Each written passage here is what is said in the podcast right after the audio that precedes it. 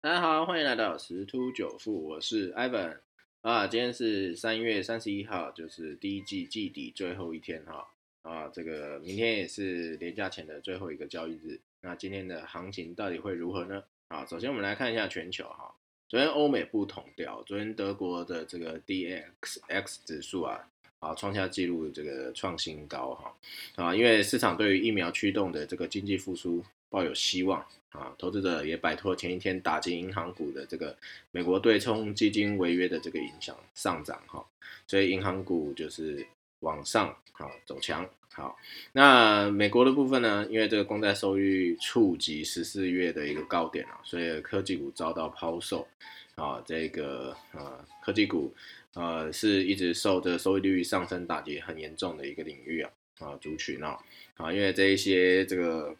估值啊。高估值很大程度是受低利率环境的一个推动，哈，好，所以还是还是要关注啊。但是这个殖利率上升是很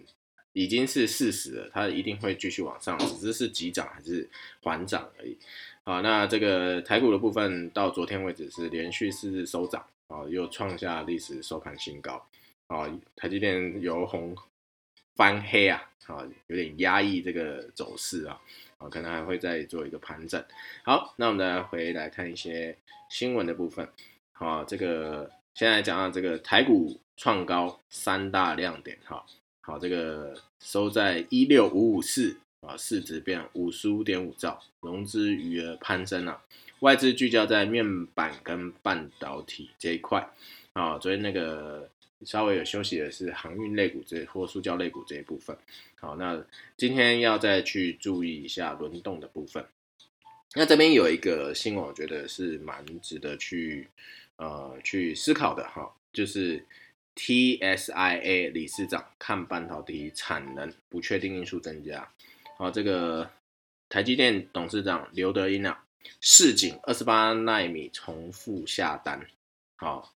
他他是讲到说，呃，这个台湾半导体产业协会 TSIA，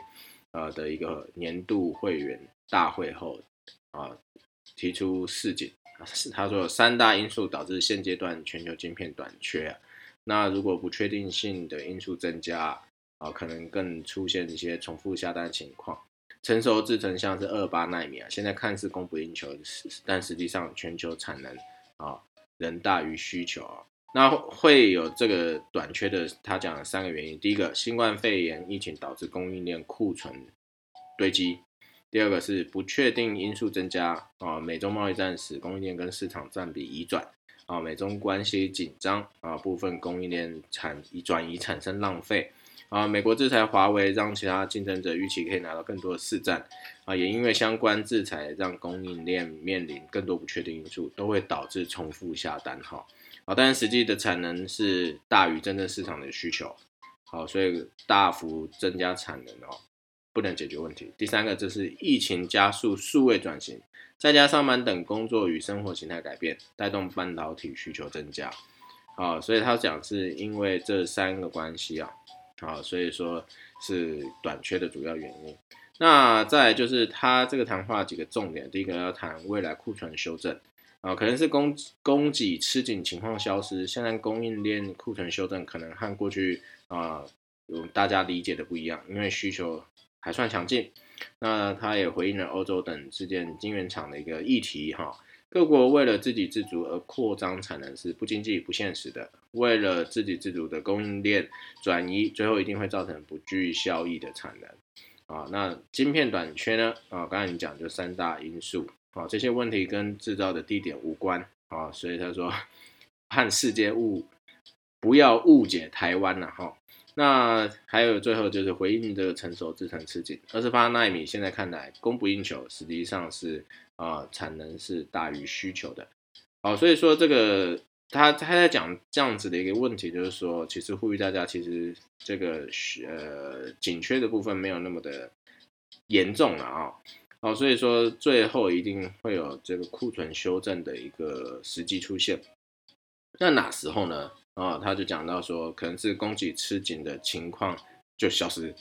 啊，现在供应链库存修正就是不一样嘛，和之前理解的是不一样。啊，总而言之，这个对股市会有什么影响呢？那大家都想说啊，现在吃紧吃紧吃紧，代表订单接到满。可是如果是重复下单被取消呢，或者是库存修正被取消呢，那会不会造成一个市场的预期而做一个股价的修正？这是有可能的。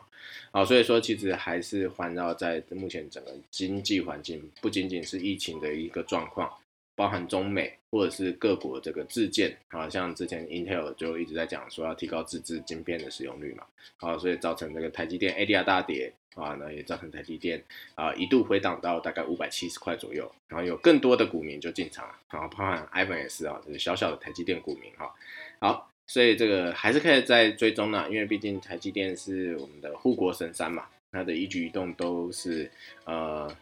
可以带动整个股股股市的一个高点哈，好，那再就是呃，今天啊，这个大概要注意的一点就是技术面是目前强势上涨已经将原本头部的形态转变了，头部后有可能成为一个底部啊，投资人呃如果要积极进场布局啊啊也也要做好这个风险控管。那筹码方面，外资就是扩大它的买超啊，八大关股行库啊解码卖超啊。筹码动能有利于大盘后续的发展，所以还是一样观察外资的买超能不能延续哈。好，那今天的盘市分享就到这边喽，祝各位投资顺利喽，拜拜。